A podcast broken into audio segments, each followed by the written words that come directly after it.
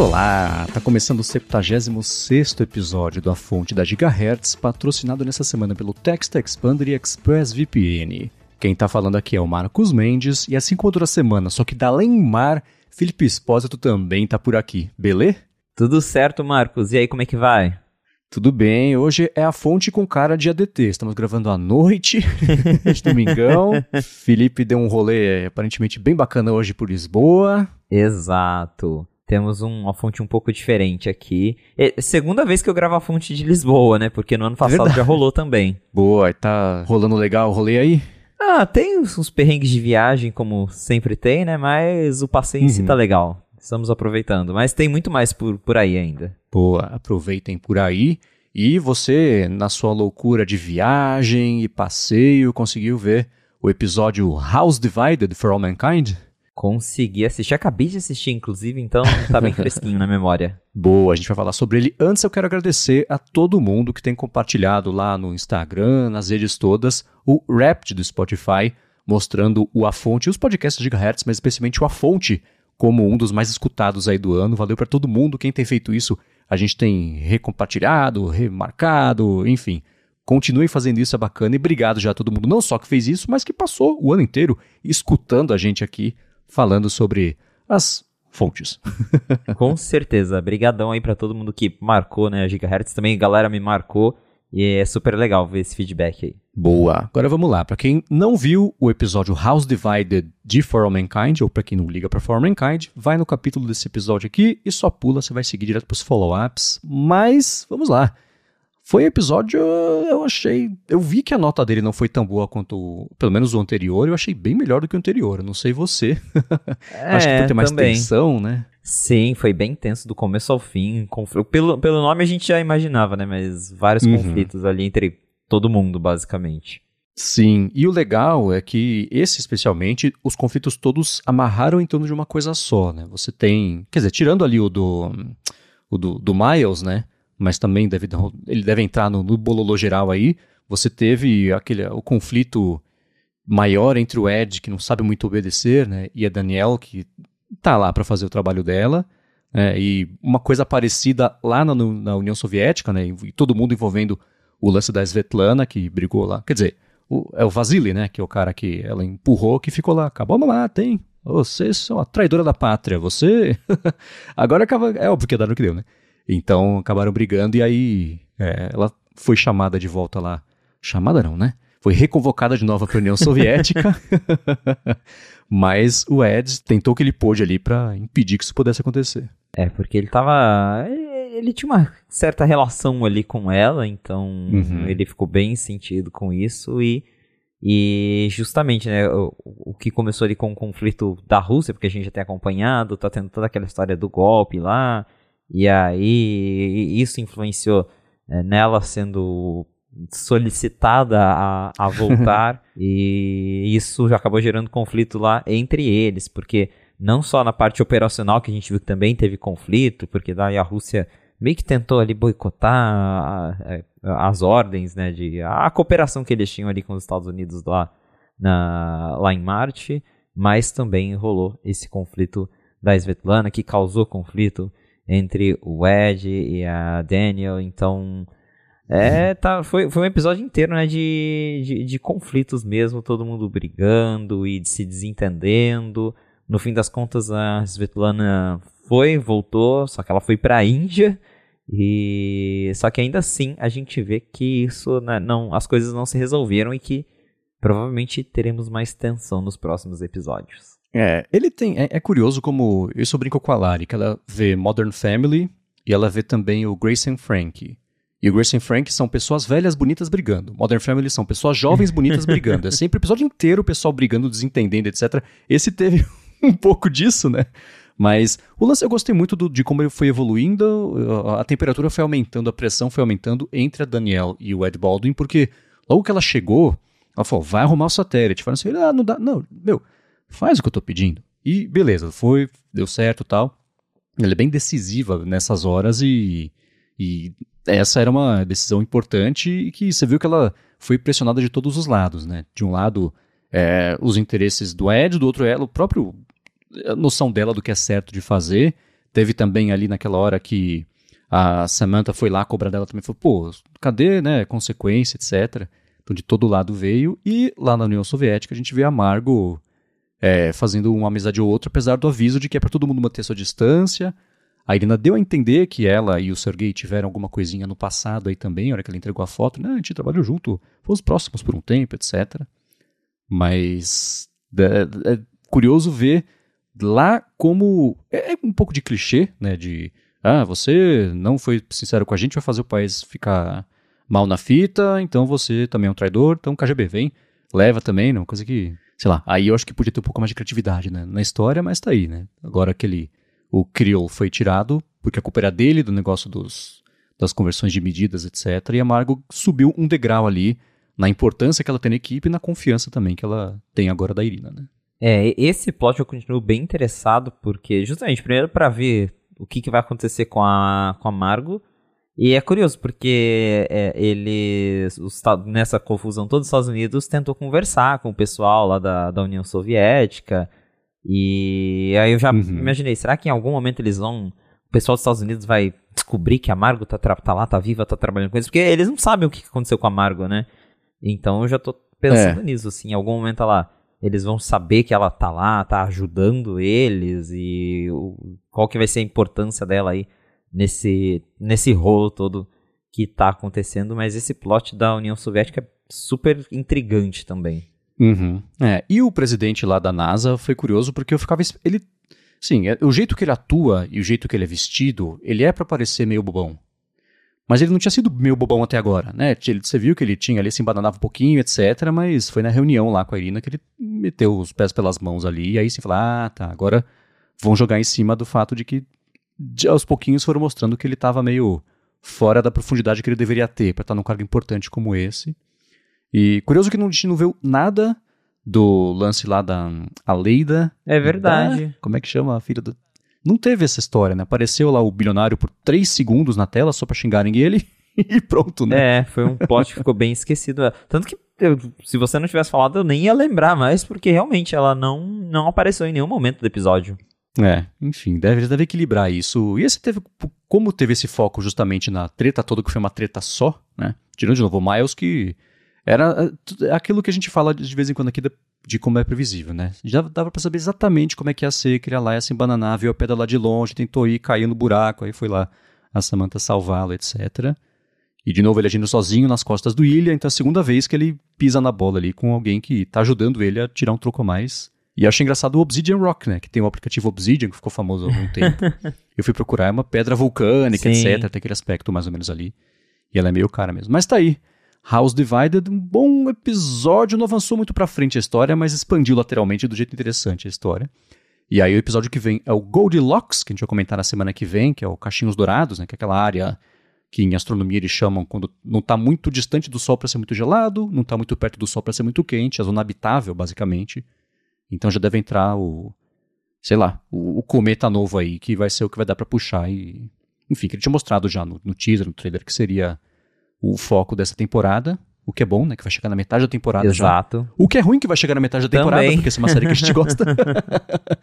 Ainda assim. E você viu, pulando os episódios pra frente, que vai ter episódio chamado Brasil, né? Brasil, exatamente. Episódio 9, então acho que é o penúltimo, se não me engano são 10, né?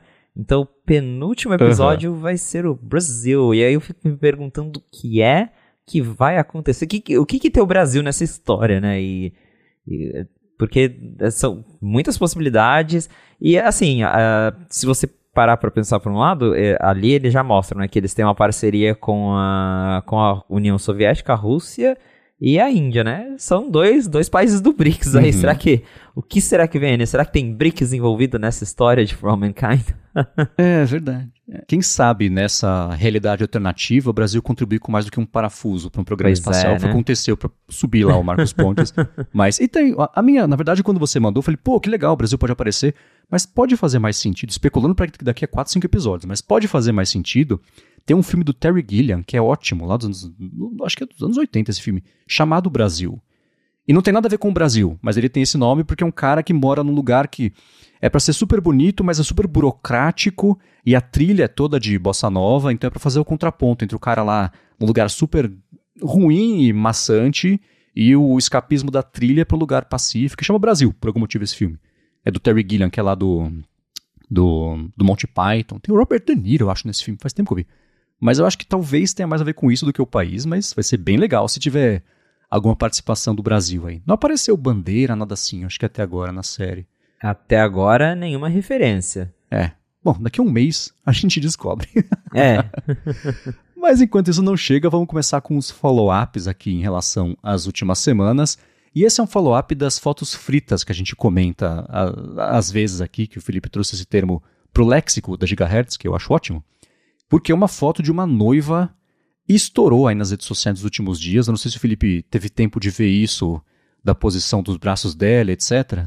É, eu vi o pessoal por cima, eu vi ontem o pessoal comentando no Threads que até eu acho que o, o pessoal do a galera do Halide, os desenvolvedores repostaram e comentaram, ah, é porque uhum. isso não, não seria possível, que foi é, porque é, é essencialmente isso, tem uma foto lá com a noiva, diferente com espelhos, e parece que em cada espelho ela tá numa posição diferente, né? Então, teve uma galera falando, ah, foi o pós-processamento do iPhone que fez isso.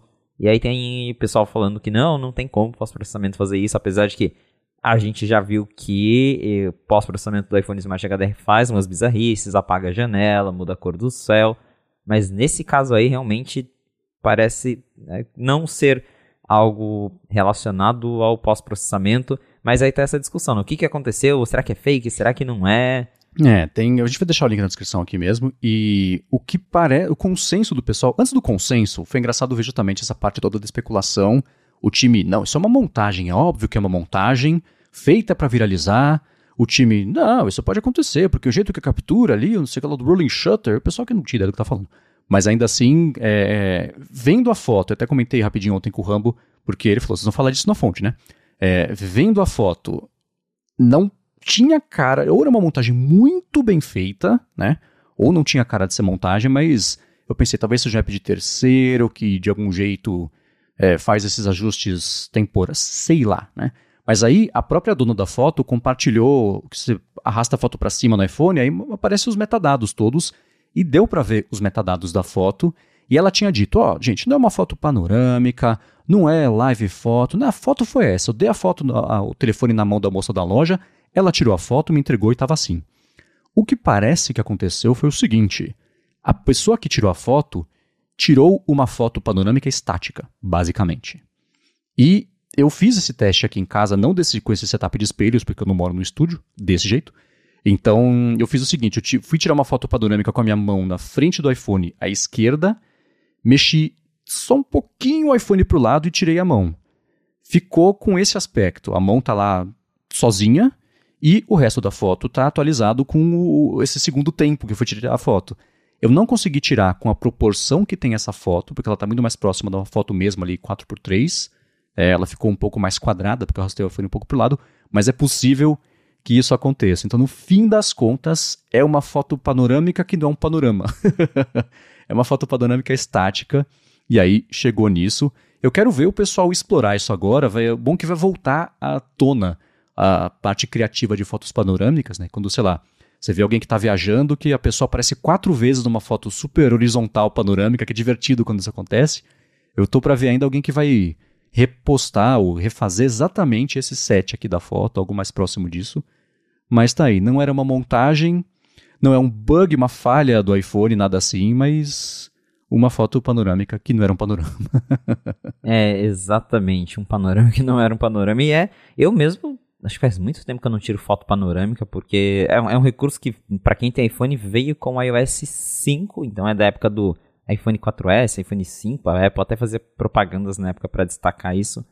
Mas eu mesmo, eu, eu lembro que na época, quando eu peguei o iPhone 5, eu brincava de fazer justamente isso. De, ah, vou, vou aqui, daí você dá a volta por trás do celular, aí você aparece do outro lado. Só que eu nunca mais tirei fotos panorâmicas, porém é, se você é, acidentalmente né, segurar ali o celular no modo panorama, acho que acaba acontecendo isso mesmo. Então, tá aí a possível explicação. É um, um panorama que não era para ter sido um panorama. Exato. Uma coisa que eu acho curiosa só sobre essa explicação é a seguinte: eu tô vendo a foto bem de pertinho, olhando cada pedacinho dela, não tem aquela. Eu não sei como descrever. Quando a gente faz um panorama que fica meio torto, que você tem cada fileira de pixels com um pouco desalinhada um em relação corte, ao resto. Né? Isso é. Então, na foto é tudo contínuo. Você vê as cortinas, e são texturas que são meio caóticas. Né? Se tivesse qualquer tipo de desalinhamento, ia dar para ver. Mas acho que pessoas mais atentas ainda do que a gente talvez possam encontrar. Então, dê uma fuçadinha. O link vai estar na descrição aqui da foto. Mas, a princípio, tirando até. Alguém falou, não. Fui lá na Apple perguntar. O Diniz falou para mim que a Apple tá fazendo beta teste de uma coisa dessa. Como as pessoas. Eu falei, quê? E por que, que... só essa noiva tem um, uma versão beta Exato. do iOS 18?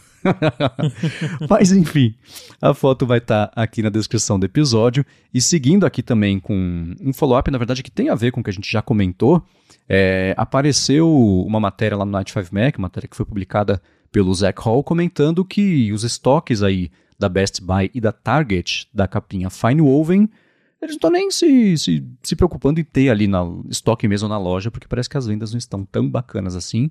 Aí eu fiquei de te perguntar, como é que tá a sua Fine Woven? Você segue usando? Eu, eu, devolvi a minha. Ah, tá. eu desisti okay. dela. É, eu devolvi a minha porque eu não, não, não, é, Só com uma semana de uso, eu lembro que ela já ficou bem marcadinha. E pelo que eu vejo, assim, o, o consenso é que realmente ela mancha. O William Max, inclusive, abraço pro William que tá aqui do lado ouvindo abraço, eu gravar. Abraço, William. Ele tem a Fine Woven e a dele tá em umas manchinhas também, então acho que é, não, não, não pegou, né? Eu até vejo uma galera usando, mas depois de toda a repercussão de que suja, mancha, é frágil, acho que muita gente desistiu de comprar mesmo. É, o assunto morreu, mas parece que ela também não engatou, né? Ficou no zero a zero como geralmente é o que acontece com a maioria das polêmicas, né? Sejamos sinceros. é, e no fim das contas, acho que o maior problema é justamente algo que a gente já comentou, que a Fine Woven, independente dela manchar ou não, o material ele não é tão premium quanto o couro. Uhum. Só que a Apple cobra o mesmo que ela cobrava pelos acessórios de couro, Sim. e aí acho que acaba não tornando eles apelativos para grande maioria das pessoas que gostava de comprar as coisas de couro, né? Exato. Só a Balenciaga pode cobrar caro por saco de lixo. Todo mundo tenta imitar, não consegue. Exatamente. Muito bem, agora eu quero trazer um assunto que me surpreendeu nesses dias, acho que apareceu, sei lá, hoje é domingo, no sábado, talvez hoje mesmo, que tem a ver com um aplicativo de terceiro que foi comprado pela Bending Spoons, a mesma dona do Evernote, então acendeu o sinal de alerta. Mas antes de falar sobre isso, eu vou tirar um minuto do episódio para agradecer ao Text Expander que está mais uma vez patrocinando a fonte e segue oferecendo 20% de desconto para você assinar o plano anual e poupar vida. O Text Expander uma das ferramentas mais úteis de produtividade que eu já usei. Ela tem para Mac, tem para o iOS, entra iPadOS aí também, claro, né? Então tem para Windows também, tem para Chrome e basicamente você cadastra pequenos atalhos de teclado e você, quando você ativa esse atalho, ele troca pelo texto completo que você deixou cadastrado no Text Expander com direito a variáveis. Então, um texto que você sempre tem que usar e só trocar o nome da pessoa, você cadastra o texto, deixa o espacinho para o nome da pessoa, a hora que você põe um atalho, ele pergunta o nome da pessoa, você põe, ele cospe o texto bonitinho lá. E bonitinho eu digo assim, com itálico, com negrito, com formatação, né? Então, o espaçamento certo das coisas, tamanho, cor e coisa desse tipo. E o que é bacana também é que eles dão suporte a equipes. Então, se você trabalha num time de pessoas que precisa ter acesso a versões sempre completas que vão se atualizando de textos, se o time inteiro tiver acesso ao Text Expander, é só uma pessoa fazer o ajuste, isso é publicado para todo mundo. Quem usar esse atalho vai tirar aí vantagem do texto completo. Eu uso para tudo o dia inteiro o Text Expander, desde meu nome completo até meu endereço, CPF, esse tipo de coisa é muito útil de verdade. Fora a coisa do gigahertz mesmo, a parte de descrição, né? Eu levaria X tempo para fazer na unha, copiando e colando, eu levo o X dividido por 10 com o Text Expander, é muito útil e potente. Então faz o seguinte, vai lá em textexpander.com barra a fonte, dá uma espiadinha e para assinar o plano anual individual são 20% de desconto. Muito obrigado pelo Text Expander, pelo patrocínio de mais esse episódio da Fonte e pelo apoio a toda a Gigahertz. Valeu, Text Expander. Agora vamos lá. O aplicativo Filmic, ele foi inclusive já apareceu, já foi promovido pela Apple, né? Em evento, coisa Sim, assim. Sim, várias né? vezes. Em eventos comerciais de iPhone. É um aplicativo popularíssimo. Sim, ele sempre foi muito poderoso. E ele foi poderoso porque ele adotava muito rápido as funcionalidades não só do iOS, mas de novos iPhones também, quando chegavam. passou batidaço por mim, que eles em setembro, acho do ano passado, foram comprados pela Bending Spoons, que é uma empresa europeia que tem muito foco em inteligência artificial, e aí pintou agora a notícia de que, na verdade, em novembro, o CEO da Filmic, ele tinha, acho que atualizado o LinkedIn dele, sei lá, que não estava mais lá, e agora pintou a notícia de que a Bending Spoons basicamente mandou todo mundo embora da equipe, ninguém sabe o que vai acontecer com o aplicativo, com assinaturas, etc. Você vai entrar numa espécie de modo de, de manutenção, só de hibernação assim, ou o quê, né? Mas eu fiquei não só surpreso, mas meio triste também, porque esse é um app grande, importante, né? Tem um corpo de usuários que, né, parte profissional. A Apple deu destaque, como a gente comentou aqui, mas mesmo assim, Bending Spoons de novo fez com o Evernote uma coisa parecida, mas ainda há esperança para o Evernote, mas o filme que me deixou chateado. É, eu nem lembrava também que o filme que tinha sido vendido para eles e vendo a matéria agora parece que o negócio é bem sério porque a matéria diz que toda a equipe do app foi demitida. Então, é, o futuro do app está incerto agora, ele continua disponível, mas ninguém sabe o que vai acontecer com ele. É uma pena justamente porque o filme é um app muito grande, para quem não conhece o Filmic, é um desses aplicativos para você filmar com o iPhone usando controles manuais. Então você consegue ali mudar ISO, travar foco, exposição, controlar ali resolução, frames. É um aplicativo para você fazer filmagens mais profissionais com o iPhone. E justamente ele era promovido pela Apple, já foi, já esteve ali na lista de apps do ano da Apple. Eu lembro que na época do iPhone 11 apareceu, acho que no, no evento, que eles foram lá no palco, quando ainda acontecia isso de desenvolvedor e entrar na Keynote ao vivo, os desenvolvedores do filme que estavam lá. É, teve também ali um. Se eu não me engano, acho que no iPhone 14, no lançamento do iPhone 14 Pro, também o filme que foi destacado no, no, durante o evento da Apple. E aí agora o aplicativo está com um futuro incerto, que é uma pena. E né, ninguém sabe o motivo ainda. A gente só. A, a, reportagem literalmente só fala que demitiram todo mundo e que ninguém sabe o que vai acontecer. Então, provavelmente a gente deve descobrir os desdobramentos disso nas próximas semanas. E como você bem notou, é, a empresa que, que comprou o filme, ela também, a, a, a Bending Spoons, ela também está envolvida no Evernote e também tem confusão para eles, né? Então, é, é, a empresa assim, em si já tem um histórico de problemas. Infelizmente uhum. é triste, mas pelo jeito tem algo, algo ruim acontecendo com essa empresa gestora aí dos apps e não era um problema do aplicativo ou da equipe do aplicativo. E se for o caso, é uma pena que um app tão bom tenha parado nas mãos de alguém que tá fazendo má gestão dele ou que até tenha decidido matar ele. É, tá na moda, né? Mas o lance, no, no caso do Evernote, é, a gente já comentou bastante sobre isso na área de trabalho com a Bia, porque ela é uma usuária ferrenha. A vida dela tá no Evernote desde sempre. Com tudo era e branco, ela usava já o Evernote. Então, essas mudanças deixaram ela bem preocupada. Eles anunciaram recentemente que o plano gratuito vai ficar só com limite de 50 notas e o plano pago ele está bem mais pago, porque eles passaram mais de uma década aí sem mexer no preço. E a Bending Spoons fez basicamente a mesma coisa. Comprou o Evernote, esperou um pouquinho, demitiu uma galera, moveu o resto da operação lá para a Europa também, parecido aí com o lance da Filmic. Então é, é, é, sinal de alerta e. É, sei lá, eu fico. Sempre me, eu, eu, me fez pensar nisso, na verdade. Num, eu vi esses dias. Tem um aplicativo Halide, que a gente já falou várias vezes aqui, que é de, de câmera para iPhone, etc. E é muito bom. E eles estão. Eles fizeram é, a versão 2.0, que, enfim, né, é um aplicativo pago e quem usa tira muito proveito, etc. E esses dias o Sebastian DeWitt, que é o, faz parte ali da, da equipe do Halide, ele publicou um review que eles receberam, que é um cara falando assim, ah, né, para de, de tá querendo roubar as pessoas, você quer ganhar dinheiro, vai arrumar emprego, você fica desenvolvendo aplicativo achando que vai dar dinheiro, não dá de...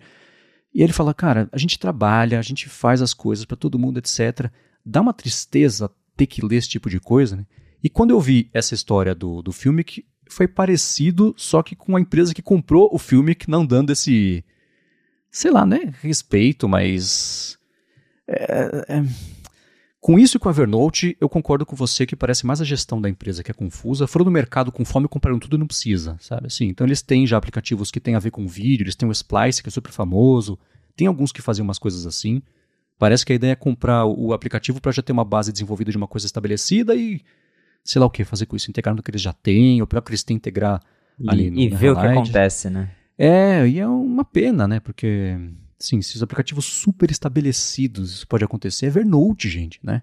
E o, o Halide também, Halide não, o Filmic também, sei lá. Então, a, a dica que eu vou dar pra todo mundo aqui, eu vi o pessoal comentando pra ir atrás de talvez o aplicativo da Blackmagic, né? Sim. Mantenha, mas fiquem alertas aí pra quem usa, porque não dá nem pra confiar nesse futuro deles com a falta de confiança que a gente já viu que dá que a Bending Spoons é, é, enfim, confiança que não dá pra ter na da Bending né? É, exato. E pra quem, justamente como você comentou, pra quem precisa desses aplicativos de filmagem, de, de controles manuais pra filmagem no iPhone, o da Blackmagic é um aplicativo muito bom. Ele acho que faz essencialmente a mesma coisa que o Filmic faz. Então tem os controles manuais, tem opções de você mudar a resolução, escolher perfil de cores. Pra quem tem o 15 Pro dá pra filmar em log com ele. Então, se eventualmente o filme que acabar sendo descontinuado, o aplicativo da Blackmagic é uma boa opção para substituir. E detalhe que vai lembrar que o Blackmagic ele é totalmente gratuito. Ele tem lá, acho que o único recurso pago é que se você quiser usar a nuvem deles para sincronizar com o editor que eles têm para desktop, daí é pago. Mas o app de iPhone para você gravar ali e depois passar os vídeos manualmente para o computador é 100% gratuito, que é bastante impressionante. Uhum. E a boa notícia é que a Blackmagic é meio grande pra o Bending Spoons querer comprar, então Exatamente. Enfim, a gente vai deixar o link na descrição aqui pra essas coisas todas. Vamos parar de falar de, de notícia ruim, porque essa me deixou mal. Eu queria compartilhar e, e processar isso com vocês todos e todas.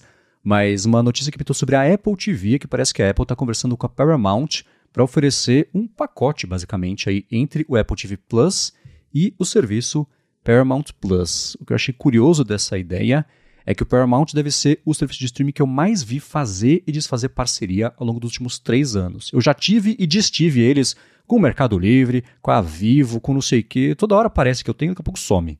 Então agora o assunto é fazer a parceria com a Apple, mas a parte interessante dessa notícia é que indica que a Apple está disposta a fazer essas coisas como diferencial da assinatura dela, né? É, primeiro que realmente você falou alguma coisa que eu também percebo que o Paramount Plus está em todo lugar. Eu também já tive ele com assinatura da Vivo, com um plano de TV, com plano de... é, Eles sempre enfiaram, é o famoso brinde de caixinha de cereal, né? Porque o Paramount Plus você acha em qualquer lugar. E agora tem essa, essa notícia aí da parceria com a Apple, que é, surpreende, mas ao mesmo tempo não é inédita, porque eu não sei como é que tá nos Estados Unidos, mas aqui no Brasil a Apple já faz isso há algum tempo com a Globo. Uhum. Porque ela fez uma parceria com a Globo e tem um pacote do Globoplay que vem com a assinatura do Apple TV Plus junto. E aí você acho que ganha um desconto lá, assinando as duas coisas juntas. Então, eu lembro que quando saiu isso, inclusive, da, da parceria com a Globo, eu fiquei bastante surpreso de, né, de ver, literalmente estar assistindo o Globo e ver lá a propaganda da Globo divulgando Apple TV Plus.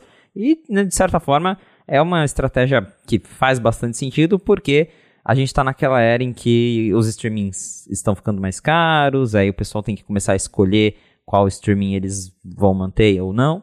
E ter esses pacotes é um jeito de tornar, juntar forças e tornar aquilo mais atraente para bater, talvez com as plataformas maiores, tipo Netflix. Né? Então, ao invés de você pagar lá, Netflix 4K já está quase 60 reais, você assina lá o combo Globoplay e Apple TV Plus, que te oferece bastante coisa e sai mais barato. Então, não é, é bem bacana ver que uh, não só a Apple, mas as plataformas menores, de certa forma, estão se unindo para bater de frente com essas maiores, né? Netflix, HBO e, e outras mais. É, toda categoria outras é maior do que o líder, né? Então é isso que vai acontecer com esses serviços todos. E o lance deles é o que você falou, concorrer com a Netflix, que ainda é a principal. E esse não é um mercado que a pessoa só assina um. Né? Então não vai assinar, tô só assinando só Netflix, vou, não é, né? Queria falar telefone, mas tem gente que tem mais de um telefone. Enfim, não é uma coisa que você tem um, você tem que escolher não ter as outras. Então, o lance deles aqui é tentarem passar um pouco mais de valor na assinatura dos dois. Eu acho que o Paramount Plus ou a Paramount depende mais da Apple nessa parceria do que o contrário, mas até, até tem na matéria aqui do Net 5 Mac do Benjamin Mayo que ele comenta, meio, né? Que é o Apple TV Plus custa 10 dólares e que o plano sem anúncios do Paramount Plus custa 12 dólares. Então, ao invés de você ter aí é, 22 dólares por mês no seu serviço, se for um preço que seja um pouco mais atraente, aí dá para imaginar que isso pode mesmo chamar a atenção do pessoal, porque vai ser basicamente se assinar os dois por um preço que é mais barato ainda do que um, um concorrente só, um HBO, ou, ou, HBO não sei quanto que é, mas Netflix com certeza. Então, o provável que a gente vai ver nesse mercado é que mais parcerias assim aconteçam, o que é o que o pessoal vem falando há 10 anos, né? O que, que vai acontecer? Um monte de streaming, um monte de parceria, aí vai ser igual TV a cabo de novo, né? É um grande pêndulo essas coisas. Quando começou com a Netflix perdendo filmes de catálogo para os próprios serviços de streaming, todo mundo já viu que era mais ou menos por aí que ia chegar e está chegando nesse limite agora de, não vou falar ninguém, mas de muitos serviços não conseguirem se sustentar sozinhos, porque a concorrência pelo nosso bolso é enorme e não de assinatura só de streaming. Tem assinatura de, de tudo, tem de aplicativos, tem da música, tem, sei lá, YouTube, que é de, entre, entre música e streaming também, e apoios de Patreon e coisa assim, então tá cada vez mais concorrida a carteira faz sentido. O meu susto, o meu susto não, minha surpresa é a Apple tá indo atrás disso, então ela talvez tenha concluído que boa parte do crescimento orgânico sozinho que ela podia conquistar, pelo menos com o que ela tem a oferecer num, num, médio prazo aí, ela já conquistou. É, tem aquelas reportagens da Just Watch que saem aí a cada trimestre, e se a gente pegar as últimas, dá pra ver que o Apple TV Plus deu uma estagnada. Ele cresceu muito rápido, ele chegou aos 6% de market share bem rápido, só que até agora não tem passado mais disso. Acho que nos últimos dois, três, acho que durante 2023 em geral, estabilizou ali na casa dos 6, 7% e não tem crescido muito mais.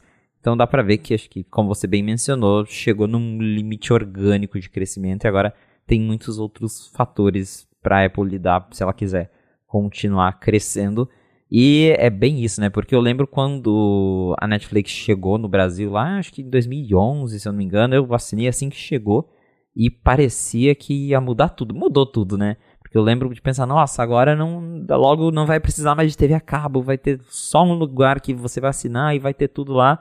E corta para 2020 para frente, em que todo mundo tem o seu streaming e que é basicamente a TV a cabo, só que agora a versão streaming, porque cada um tem o seu, aí se você quiser assistir tal coisa, você tem que assinar tal plataforma, aí outro conteúdo tá na outra, e aí quando você vê, você já, já tá assinando um monte de coisa, que às vezes é até mais caro do que a gente pagava num pacote de básico de TV por assinatura. Eu mesmo, eu, eu assino vários desses principais, eu tenho Apple TV, eu tenho Netflix, eu tenho Globoplay eu cancelei recentemente, mas eu tenho HBO, eu tenho DirecTV Go que virou Sky Plus agora, que é literalmente para canais por streaming eu com certeza gasto mais de 100 reais por mês com streaming, que é o que custaria um pacote de TV. Então, assim, o que a gente, por um breve momento, achamos que ia mudar, que a, a gente ia se libertar da, da TV por assinatura, agora só mudou a forma como a gente consome isso mesmo, porque é, é, é isso, a gente tá preso em pagar um monte de assinatura para a gente consumir conteúdo. Então,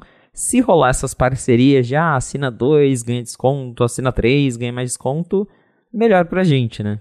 Uhum. É, e tem uma questão agravante assim, né? Cada mercado tem a sua particularidade. Eles devem ter já parcerias assim, que nem do Globoplay aqui no Brasil, com outras coisas em outros países. Que gente, na Turquia deve ter um serviço que se assina junto, consegue. Então esse é um mercado que ele é muito granularizado e tudo bem local, né? Você opera globalmente, mas com particularidades locais aí de cada um, que deve ser um desafio gigantesco. Mas enfim, uma parceria desse tamanho, pelo menos se for mercado americano, é significativo, porque até onde eu não sei, até onde eu sei, não tem é, nada parecido com isso ainda. Né? Exatamente. Muito bem, seguindo aqui em frente com as notícias que pintaram nessa última semana, eu quero saber de você quantas pessoas você acha que vão aparecer lá na Apple Store de Nova York achando que vão encontrar com a Taylor Swift nos dias 8 e 9 de dezembro, que eles anunciaram um evento sem ela, mas sobre ela. Pois é, eu achei engraçado que quando você entra na página de inscrição do evento, a primeira observação lá é justamente essa. A Taylor Swift não estará neste Taylor Swift evento. não inclusa. Taylor Swift não inclusa na caixa. É, exatamente. o Apple Music, que como eles escolheram Taylor Swift como artista do ano, eles estão promovendo um evento lá em Nova York nos dias 8 e 9 de dezembro, que é justamente para celebrar aí, para comemorar com os fãs, vai ter, provavelmente vai ter música, vão ter coisas relacionadas a Taylor Swift, é um evento para fãs. Então é bem legal ver a Apple promovendo isso, porque há muito antigamente a gente lembra que a Apple fazia shows, né? Tinha lá o, acho que era o iTunes Festival, e que acabou depois com que virou Apple Music, eles chamavam a galera pra ir lá ver os shows, E a Apple sempre promoveu esse tipo de evento, aí parou um tempo depois com o Apple Music, agora parece que eles estão voltando com essas ações, mas infelizmente para quem para quem não teve a oportunidade de ver Taylor Swift de perto na Eras Tour, não vai ser na Apple Store que vai rolar isso. Bom, então para vocês aí que estão visitando Nova York fim de ano, que moram aí, se vocês forem nesse evento aí nos dias 8 e 9, mandem pra gente como é que foi, gigahertz.fm barra feedback, a gente traz aqui no episódio que vem. Agora, uma outra coisa que chama atenção, essa chamou muito a minha atenção aí, você falou que a Apple elegeu a Taylor Swift como artista do ano, nessas retrospectivas que ela tem feito. Uma outra retrospectiva que ela fez e que eu achei interessante é que a Apple nomeou IA generativa como a tendência do ano. Eu vou juntar isso com outro assunto que a gente pode falar, as duas coisas juntas aqui, é que o time de shortcuts da Apple está trabalhando para trazer IA para o Mac. Nenhuma dessas coisas são surpresas. Apesar de ser uma boa notícia, cada vez que mostra, sai um vazamento, uma reportagem de que a Apple está olhando para IA sobre um aspecto diferente, um aspecto novo, porque, né, tá na hora. Mas ainda assim, eu achei curioso porque o pessoal, mesmo ela tendo nomeado aí IA generativa como a tendência do ano, ela não escolheu o Chat GPT como app do ano, que eu acho que é difícil discordar que não seja. Apesar de que o app mesmo, menos pessoas usem do que o Chat GPT lá na web, mas ainda assim, eu acho mais significativo do que, sei lá, qualquer outra coisa que apareceu no radar aí no último ano. É, exatamente. Bem curioso ver essa mudança de postura que a Apple teve no dos que talvez dos últimos seis meses para cá da, da, da, segunda metade do ano, porque até então tava todo mundo cobrando a Apple de e aí, quando é que vai ter coisa de AI? Quando é que vocês vão fazer algo de AI? E a Apple tentando ignorar ali, o ChatGPT mesmo ela sempre deu uma ignorada.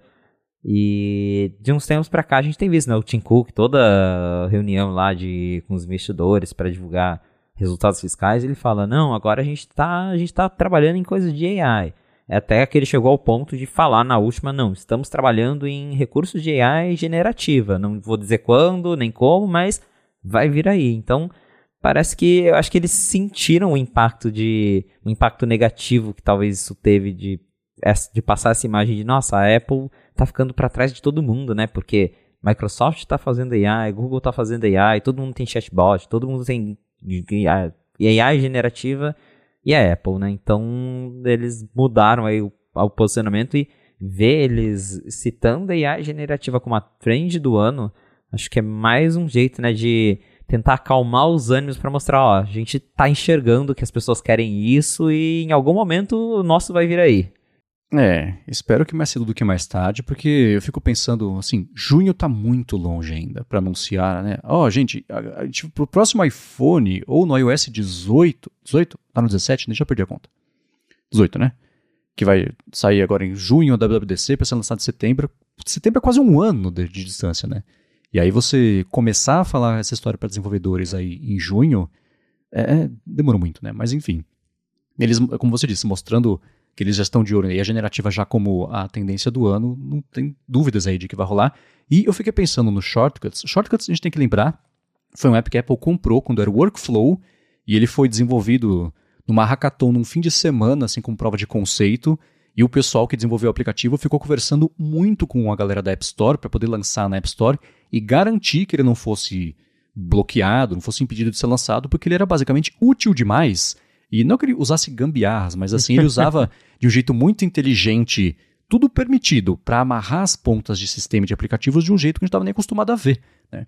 E aí não só ele foi lançado, como a Apple comprou e ajudou um pouquinho isso aí a, a empurrar para frente o uso um pouco mais avançado do, do, do, iOS, enfim, hoje também tem no macOS. Então, essa parte de IA... E aí a gente tem que lembrar que IA generativa é uma coisa, IA só tem outras IAs, né? IA para trazer no, no Shortcuts, por exemplo, eu imagino que seja uma coisa mais inteligente de um jeito mais global do que não vai ser um chat GPT para você ativar hora que você acender a luz. Não é esse tipo de workflow ou de shortcuts, mas ainda assim analisar de um jeito mais bacana os seus conteúdos e, enfim, né, trazer essas coisas que nem hoje já tem a Siri, né? Quando você acessa lá o Spotlight, ela já sugere coisas para você que ela acha que você quer. Isso desde sempre era IA, só que é mal menos, né? Então, saber que o pessoal do Shortcut está olhando isso aí me deixa interessado em ver o que, que provavelmente na WWDC só a gente vai ficar sabendo que vai chegar. Mas tá aí. Apple elegeu IA como a tendência do ano e certamente não só ela.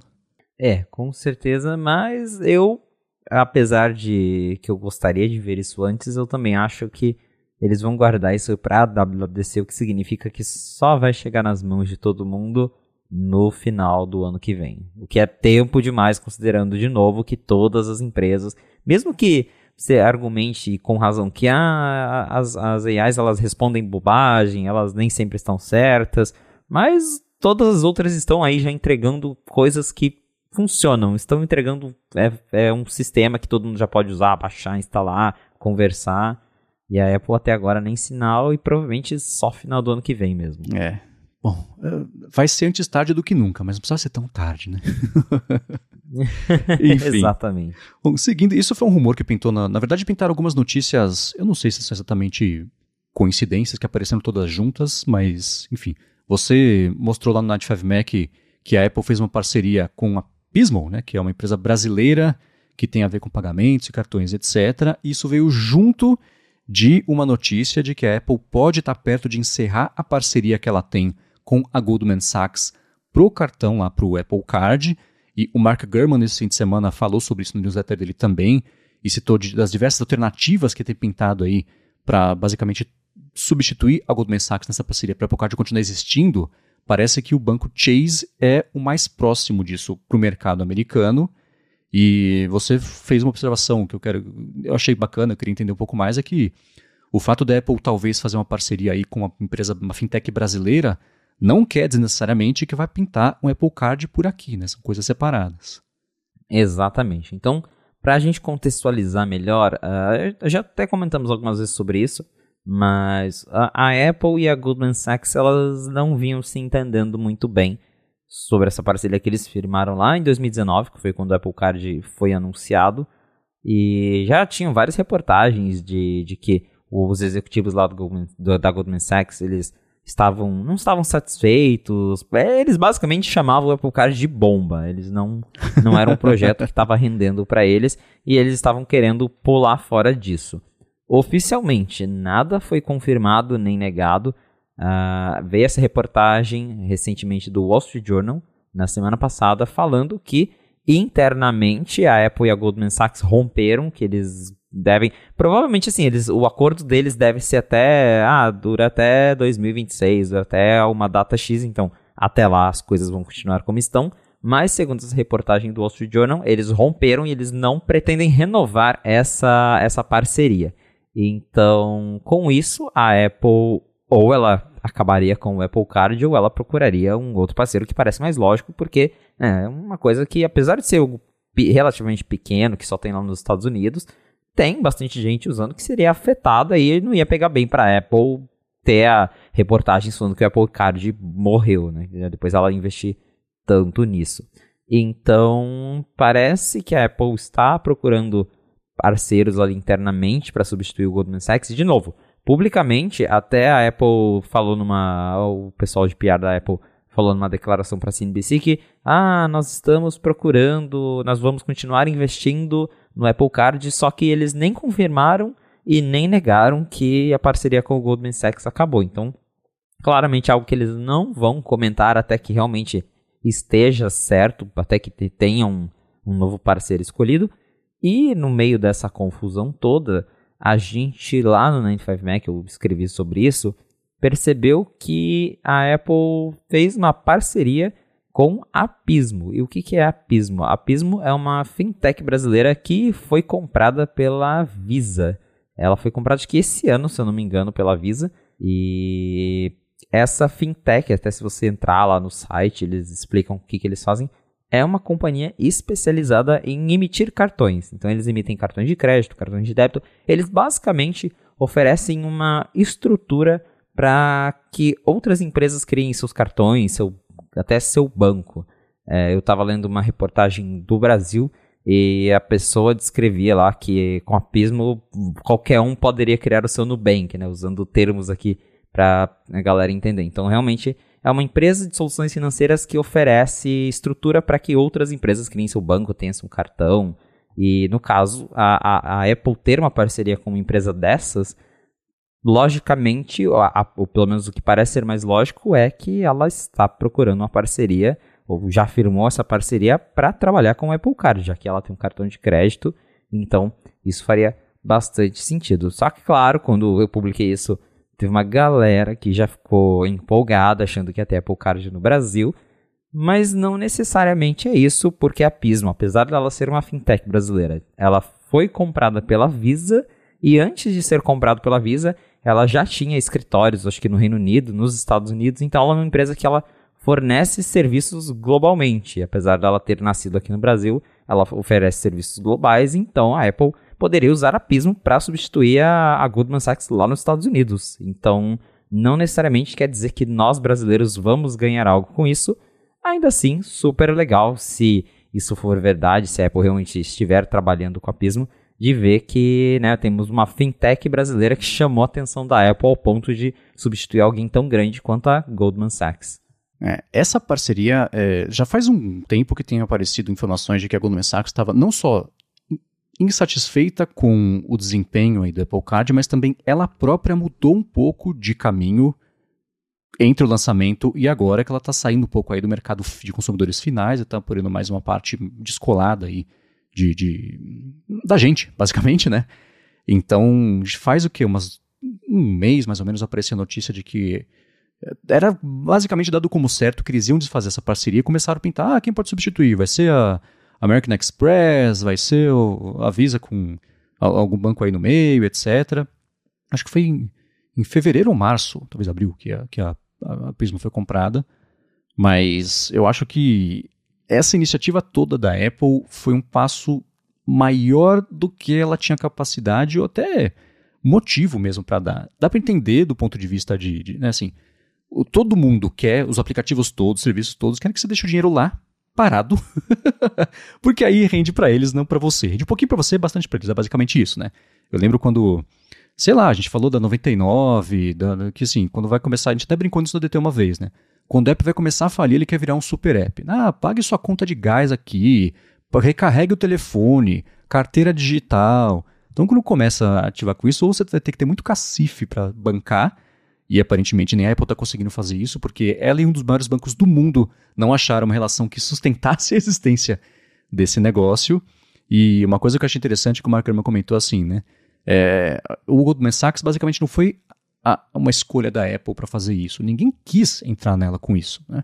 Então é um, um, sinal né, de que era um risco grande e agora alguns bancos talvez estejam querendo, reconsiderando, ele falou, essa posição, porque a Apple já tem números para apresentar, tem uma carteira de clientes, tem uma grana ali já envolvida que, enfim, vai depender da parceria ali para fazer funcionar, mas já tem uma base ali. Pode ser uma coisa mais atraente, mas mercado financeiro e mercado de saúde é muito difícil. A Amazon tentou, por exemplo, algumas vezes fazer iniciativas de saúde dela e não rolou. A Apple está com iniciativas de saúde mais para outro lado, não de seguro de saúde, mas esse lance de o lance do SOS, os nossos dados de saúde, isso deve ser produtificado numa coisa só em breve. Mas essa parte do banco é a mesma coisa, né? É muito difícil você fazer isso além de ser um estúdio de Hollywood, além de fabricar telefone, além de ser uma desenvolvedora de chipsets, além de etc, etc, etc. Mas tá aí. Legal pra galera dos brasileiros aí que entraram na jogada e, e, bacana ver o Brasil fazendo essa diferença, mesmo que não seja lançado aqui é, em breve o cartão. Bacana saber que brasileiros foram essenciais para dar certo a continuidade do projeto. É, vamos ver quais serão as cenas desse próximo capítulo, porque é uma história que com certeza vai longe. Inclusive a Bloomberg já falou que internamente a Apple ela tem planos, ela tem trabalhado para internalizar essas soluções financeiras, então para a própria Apple virar um banco. E aí novamente faria sentido ter a parceria com a Pismo porque eles oferecem toda a estrutura e aí a Apple não precisaria de um bancão para, enfim, lidar com a parte de dinheiro, porque a Apple seria o banco de verdade, não só teria um intermediador ali é, uhum. é, para cuidar disso. Então, parece que a Apple realmente está interessada em continuar oferecendo serviços financeiros e se ninguém quiser ser a parceira dela, aí mais do que nunca faz sentido ela virar o próprio banco, né? Exato. Agora, uma outra parceria, essa não sei se é parceria exatamente, mas é uma iniciativa que a Apple tinha em mente aí, que parece que a cada três meses ela vai por água abaixo, mas parece que de novo foi por água abaixo, a gente vai falar sobre a parte de processadores 5G dela, que ela comprou a divisão da Intel, mas antes de falar sobre isso, eu vou tirar um minuto do episódio para agradecer a ExpressVPN, que está mais uma vez patrocinando a fonte e segue oferecendo um jeito de você ter até 4 meses de graça para assinar o plano anual indo em expressvpn.com a fonte. É o seguinte, isso o Felipe pode falar, né? Se você viaja, você vai depender em algum momento de um Wi-Fi público, um Wi-Fi grátis, né? Seja no aeroporto, seja no avião, seja no Airbnb, seja num shopping, enfim. Geralmente isso é de graça porque os seus dados podem ser o preço da conexão, o pessoal pode coletar os sites que você acessa, os servidores, por quanto tempo, serviços, streamings, etc. E aí isso pode ser vendido, enfim, vai saber o que acontece, mas pode ser vendido para instituto de pesquisa, coisa assim. Mas com o ExpressVPN isso não acontece. Você passa a ter sua conexão criptografada nem quem está oferecendo conexão e nem ExpressVPN sabem o que você está fazendo, para onde você está indo, o que é ótimo para garantir a sua privacidade. Uma parte importante também é a seguinte: sem perder velocidade na conexão. Eles investem muito em estabilidade, estrutura, para mesmo que você roteie a sua conexão em outro país, principalmente, o dado vá, o dado volte, mas seja de um jeito rápido, porque para streaming, e entra a última parte aqui desse patrocínio, isso é muito importante, né? Por exemplo, estou no Brasil, quero ver uma coisa que só tem no HBO Max na Croácia, como faço com o The Best Ring. ExpressVPN, Croácia, tá lá, que nos Estados Unidos agora é, é, o HBO Max é Max só e não tá funcionando por enquanto essa gambiarra. Vamos ver ano que vem, hora que for Max aqui no Brasil também, né? Ou, por exemplo, você tá em Lisboa e quer assistir aeroportuária restrita que só tem no HBO Max do Brasil. Aí você faz o quê? Usa ExpressVPN. Perfeito. Aí, exemplo de vida real. Então você vai conseguir fazer isso sem perder velocidade. Isso vale para Netflix, para YouTube, serviço de streaming de música também. E a parte mais bacana é a seguinte: se você for em expressvpn.com/fonte, você vai ter primeiro 30 dias de graça para experimentar, ver como é fácil colocar no seu iPhone, no iPad, no Mac, na TV, dependendo do modelo, no roteador da sua casa, se você quiser. E aí sim, passado um mês de teste, se você assinar o plano anual, são três meses a mais. Se assina 12, já usou um de graça, depois de 12 são três a mais, então são 16 meses por 12, acessando expressvpn.com a fonte. Muito obrigado ExpressVPN pelo patrocínio de mais esse episódio aqui do podcast e pelo apoio a toda a Gigahertz.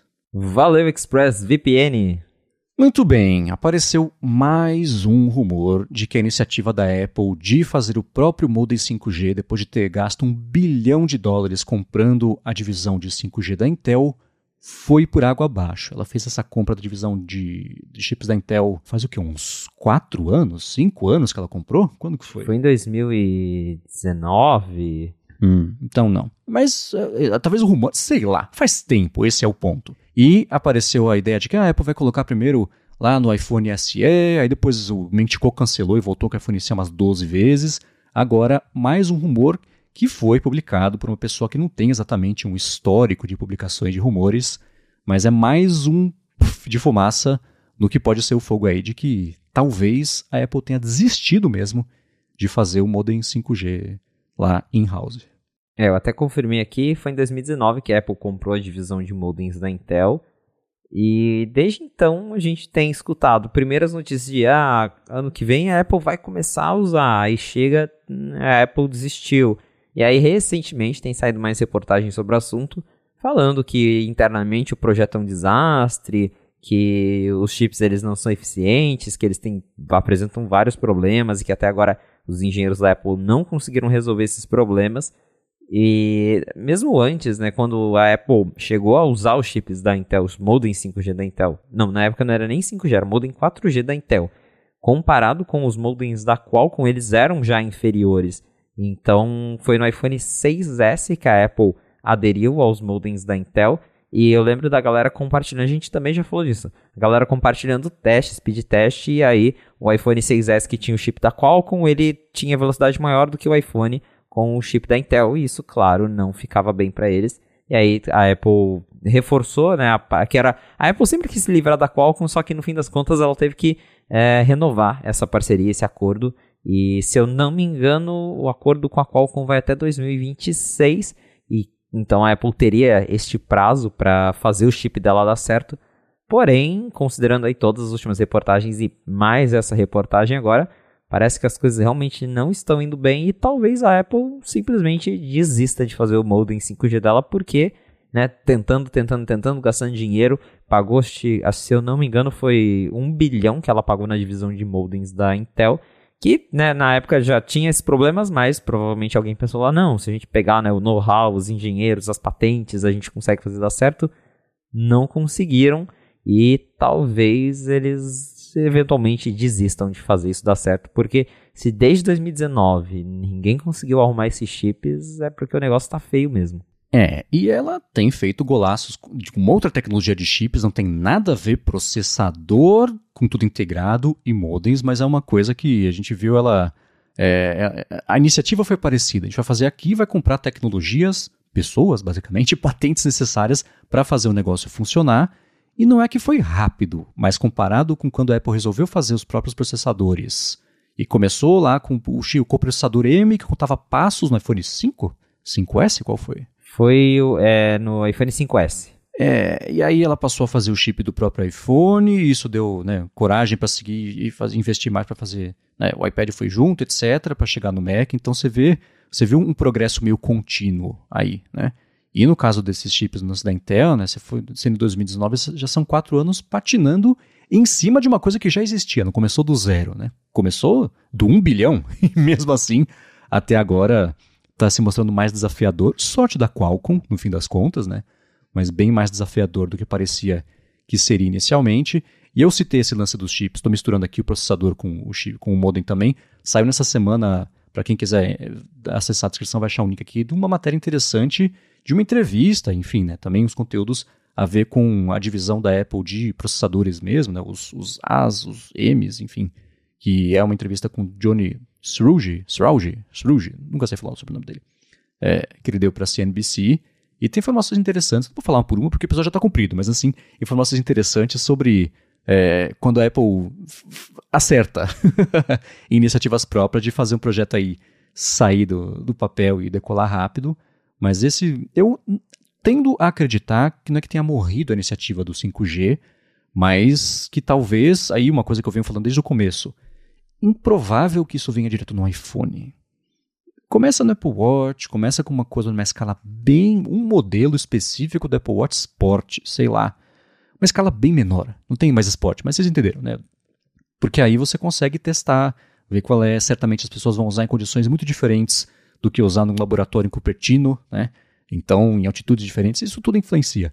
Então, com mais ou com menos é, é, interferência, eu acho que deve ser por aí até sim começar aquele, o que eu falei dos chips de iPhone, né? Até você ter confiança, ficar barato o suficiente para você expandir essa produção e aí sim, bem lá na frente, chegar nos iPhones. Mas é isso, o rumor é de que os modems 5G da Apple, pela milésima vez, talvez não aconteçam. O que será que vem primeiro, o iPhone SE4 ou o modem 5G da Apple? Olha, páreo duro, viu? Eu acho que macio inteligente. Muito bem, agora uma coisa que você. Aliás, falando em, em, no iPhone SE 4, você publicou uma matéria, uma enquete, na verdade, no 95Mac, perguntando: tá, mas pra galera que está interessada, o que convenceria vocês a comprarem esse negócio? O que, que motiva vocês a manterem o interesse aí no iPhone SE? Qual seria a, a mudança ideal para você? Quer comentar as respostas?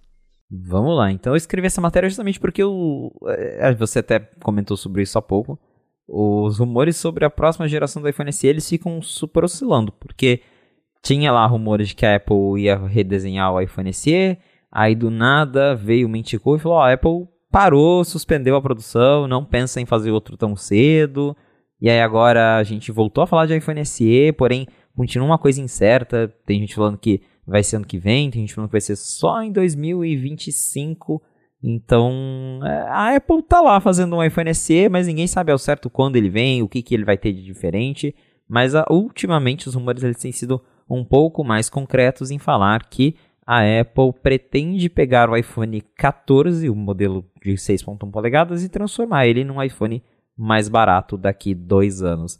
E aí, em meio a todos esses rumores, eu escrevi essa, publiquei essa enquete lá no, no 95Mac, perguntando o que, que, que, que a galera espera do iPhone SE 4, o que, que tornaria ele ideal. E aí eu coloquei as opções, um novo design e uma tela maior, porque hoje o iPhone SE ele continua com aquele design de iPhone 8, que era o mesmo do iPhone 6, com botão, bordas gigantes. E aí as opções eram a, um novo design e uma tela maior, um novo design mais com tamanho compacto, melhor, um hardware melhor e continuar com o mesmo design ali, com bordas e botão, e a opção outros.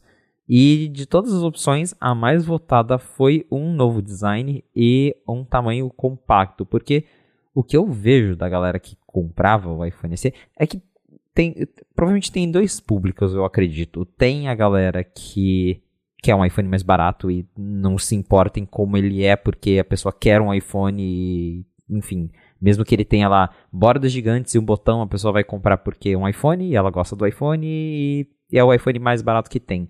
E a segunda, o segundo grupo é o grupo que gosta de telefones pequenos. Porque na época o iPhone SE ele veio um ano depois do iPhone. Um ano, na verdade, veio dois anos depois do iPhone 6, que foram os primeiros iPhones grandões. E na época teve a galera que ficou viúva dos iPhones pequenininhos. E a Apple até falou lá num, num evento, em, acho que foi em março de 2016 que eles anunciaram o iPhone SE e eles colocaram o slide lá, ah, algumas pessoas amam telefones pequenos, então nós estamos trazendo de volta os telefones pequenos. Só que o, as coisas avançaram, o, todos os iPhones já foram redesenhados várias vezes, e o iPhone SE continua com essa carinha de iPhone 6.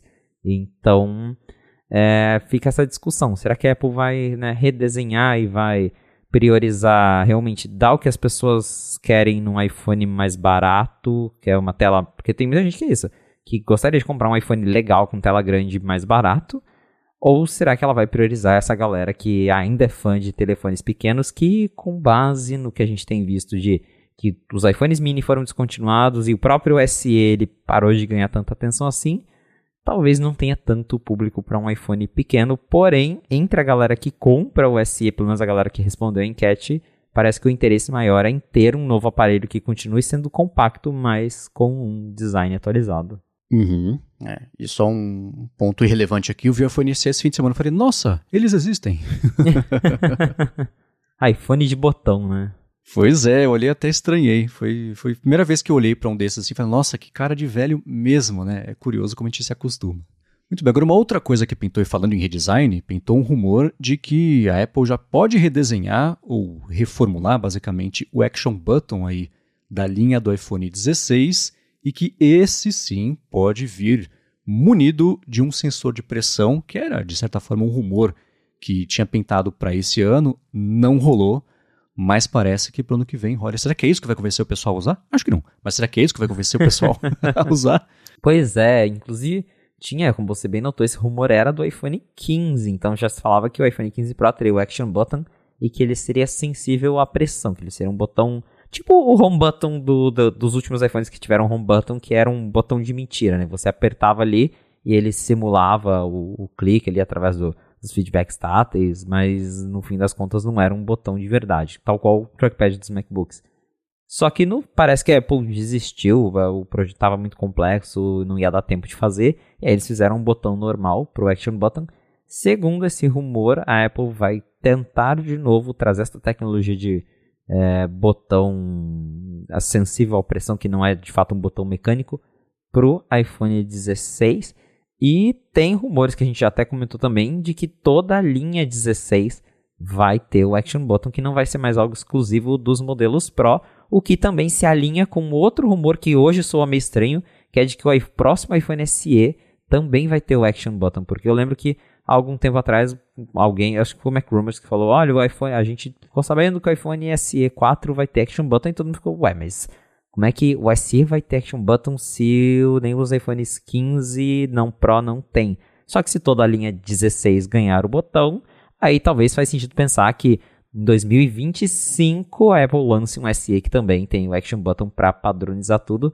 Mas é isso, parece que a Apple continua interessada em não só mudar, melhorar o Action Button, como em trazer ele para toda a linha e não deixar ele só como um recurso Pro. É, essa, essa evolução de é, fazer os recursos Pro vindo para os próximos iPhones é uma coisa que, sim, né? não precisaríamos de rumor para saber que isso está nas cartas para um futuro próximo, porque se até a Dynamic Island já foi uma coisa que permeou a linha inteira, que isso eu achava que ia ser por um bom tempo um grande diferencial aí, não foi, né? O Action Button, ele é mais uma mudança lá, conceitual do que significa ser um iPhone do que um diferencial profissional, coisa assim. Então, beleza. E, e se vier com sensibilidade à pressão, fica imaginando em coisas bacanas de câmera, né? Que nem câmera DSLR que você aperta um pouquinho, faz o foco, você aperta de verdade, tira a foto mesmo. Quem sabe aí evita da noiva sair com braços dobrados e desdobrados ao mesmo tempo uma foto, né? Mas ainda assim, é uma coisa que, sei lá, espero que se eles chegarem nisso, que chegue pra linha inteira mesmo de uma vez, porque vai ser bacana. Mas acho curioso pensar nisso para um iPhone SE também, que você falou, falei, caramba, cara, tá aí uma coisa que isso eu não, não imaginava não, mas tá aí. Agora, para finalizar aqui o episódio de hoje, pintou isso também, um rumor que desde antes do Vision Pro saiu a notícia de que a Apple ia anunciar o primeiro, ia ser super caro, o segundo era mais barato, etc. E apareceram aí mais informações que dizem que a segunda geração, é, são relatórios de, de cadeia de suprimentos aí, deve ser próxima da metade do preço da primeira versão do Vision Pro, isso com lançamento previsto lá para 2025. E aproveitando e falando de Vision Pro, eu achava que essa altura do campeonato, em dezembro, já teríamos mais alguma coisinha, pelo menos mais uns teasers, uns promos, uma promoção maior aí do Vision Pro no site da Apple. Nesse momento, para quem entra lá no site da Apple, você vê um curta e depois já é, ir para a loja e a primeira coisa de produto que aparece é o double tap do Apple Watch, o que indica que eles sabem que a galera vai ganhar muito de Natal o Apple Watch, eles querem promover ele com produto de Natal, então o Vision Pro mesmo tem que scrollar bastante, na verdade não tem Vision Pro na home do site Nem, da Apple nesse é, momento? Eles, é, eu vi o pessoal comentando, a Apple tirou o Vision Pro Eita. da home, o que é bem estranho, porque sempre que eles anunciam uma grande nova coisa, essa grande nova coisa fica na home um tempão, e parece que alguém simplesmente olhou e falou, ah, vamos, vamos tirar isso aqui, né? Então, talvez até eles já sabem que é um produto super nichado que quem já vai, quem, quem quer um já sabe que quer um e tá determinado e quem não, não quer, quem achou desinteressante, é um negócio caro, a pessoa não vai entrar no site da Apple para ficar olhando. Então, é, é, estranho, mas sim, a Apple tirou ele da, da home, acho que isso já diz muito. E aí vê essa reportagem falando que a segunda geração pode custar metade do preço. É, eu eu não, não sei até que ponto dá pra gente esperar realmente um corte de 50%, mas provavelmente vai ser mais barato, até porque a, a, essa reportagem mesmo ela fala 2025, só que eu chuto talvez que um Vision Pro 2 só apareça, sei lá, em 2026 ou depois, porque a primeira geração ela só vai chegar às lojas em 2024, então e até a Apple atualizar isso talvez leve muito mais tempo do que dois anos e nesse meio tempo ela tem tempo para conseguir negociar melhor o preço, o preço das, das peças, o custo de produção. E aí talvez isso possibilite que a próxima geração do Vision Pro seja um pouco mais barata, mas talvez eu não apostaria em 50%, o que eu acho que deve acontecer, como também alguns rumores vêm falando aqui, ela lance um Apple Vision normal que tenha menos recursos e aí sim esse modelo custe bem menos do que a versão Pro. É, eu acho metade do preço também meio exagerado, né? Especialmente para uma segunda versão, a não ser que não seja Pro. Aí, ok, né? Mesmos recursos avançados. O primeiro a cair pelas tabelas, pelo que o pessoal comenta, é aquele o, o visor de fora que indica ali quando você está com o negócio no olho ou não, né? Se você está vendo de verdade lá para fora, se não está, etc. Isso pode ser numa versão mais barata resolvido com uma luzinha, né? Então dá meio na mesma. Porque esse é um recurso que é feito para os outros, não para o usuário, né? eu estou pagando pelo seu conforto. Não, eu estou pagando pelo meu conforto. Muito melhor. Então, uma luzinha já pode resolver, como é hoje a solução de outros produtos, mas os outros produtos não se propuseram a usar cada aspecto da tecnologia o mais avançado possível e que não está nem disponível no mercado ainda, mas sim que vai ficar disponível no mercado. Mas metade do preço, ainda assim, eu acho ousado essa prever que vai ser uma coisa assim, mas é claro que a linha vai evoluir para ter opções mais baratas. E o primeiro modelo, o sucesso, não só do, do primeiro modelo, mas dos recursos do primeiro modelo, vai indicar para a Apple o que, que vale a pena manter, o que, que não precisa. Né? Assim como foi com o Apple Watch, que a gente já citou trocentas vezes, não só de funcionalidade, mas também de direção de produto. Era um lance de moda, é só um pouquinho hoje, de conexão com os amigos, coração, talvez tenha, não sei, né? Walk-talk. Modelo com ouro. É, então é, essas coisas, os, a matemática vai mostrando para a Apple o que, que vale a pena seguir investindo ou não. E com o Vision Pro não vai ser diferente, especialmente porque é uma aposta muito grande em todos os sentidos. Né? É muito novo. Pra, até para ter uma ideia do que, que é, ah, acho que vai ser sucesso ou não. Esse recurso aqui, não dá para saber. O mercado que vai dizer. E mais metade do preço, acho que não. É, e mais uma vez, para a própria Apple ter, né, não estar dando tanto destaque para isso, porque eu lembro que quando o Apple Watch foi anunciado, eles ficavam divulgando bastante. Eu lembro que eles promoviam na Vogue, aparecia gente usando Apple Watch antes dele estar disponível nas lojas. E até agora, né, a gente não vê nem o Tim Cook usando esse negócio publicamente, então é, é um produto que está nascendo de um jeito meio esquisito. Vamos ver se ele volta ao site da Apple nas próximas semanas. Enquanto isso não acontece, para achar os links que a gente comentou aqui ao longo deste episódio, vai em gigahertz.fm barra fonte barra 76 ou dá mais pedra nas notas aqui do episódio. Eu quero agradecer a ExpressVPN Text Expander pelo patrocínio do episódio de hoje, a vocês que deixam reviews, avaliações, recomendam também uma fonte, a quem tem compartilhado a fonte no top 5 aí dos podcasts mais escutados do ano para vocês. Muito obrigado pela honra da gente fazer parte da vida de vocês dessa forma.